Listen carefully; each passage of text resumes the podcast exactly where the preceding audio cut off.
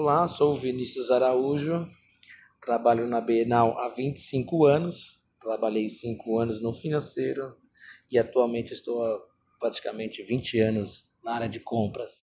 Sou responsável pela compra de materiais pela, para a instituição e alguns contratos administrativos e também responsável pela compra dos materiais junto com Daniel e com Vitor hoje para exposição.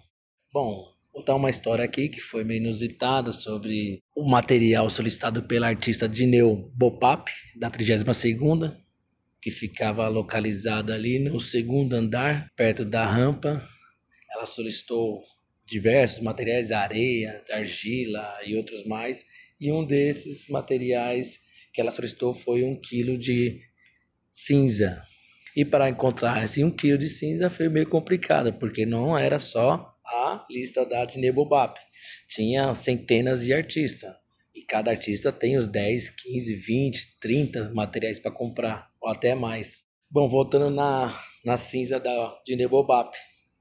E faltava poucos dias para a inauguração e a gente não tinha encontrado essa cinza. A gente ligava nos fornecedores, o pessoal negava, não tinha, ligava até em churrascaria, o pessoal achava engraçado, não acreditava que a gente queria um quilo de cinza. E aí, um certo dia, voltando para casa, perto do mercado, tem uma resenha que a gente participa lá de quinta-feira, que é no churrasquinho da tia.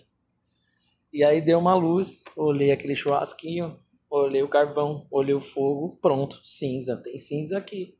Perguntei pra tia, tia, o que você faz com essa cinza?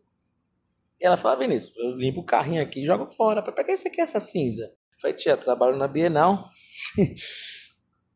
existem artistas e artistas solicitam materiais diferentes.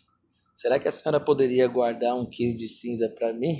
Ela deu risada e falou: tudo bem, mas vai demorar umas duas semanas. Falei, tá certo, dá para dá para guardar, tá no prazo ainda. E ela guardou. Duas semanas depois, ela trouxe a cinza, um saquinho de cinza com aroma de gordurinha queimada, mas era cinza. E aí eu trouxe, levei para a produtora, produtora expliquei toda a história para ela, deu risada, ela falou que servia, a produtora era veridiana. E aí ela entregou para artista e a artista jogou, fez o trabalho dela na área dela aqui do segundo andar, é, no espaço dela, onde tinha uns moldes de terra, argila, tinha tudo que é tipo de material lá, uma terra preta. E ela jogou essa cinza em cima da, da terra. E aí, se você chegasse próximo, dá para sentir um pouquinho do aroma da gordura, mas se chegasse bem próximo. Mas foi o que a gente conseguiu aí no, no momento. Essa foi uma das histórias aí que foi inusitada, foi engraçada, mas a gente conseguiu concluir a compra do material com sucesso.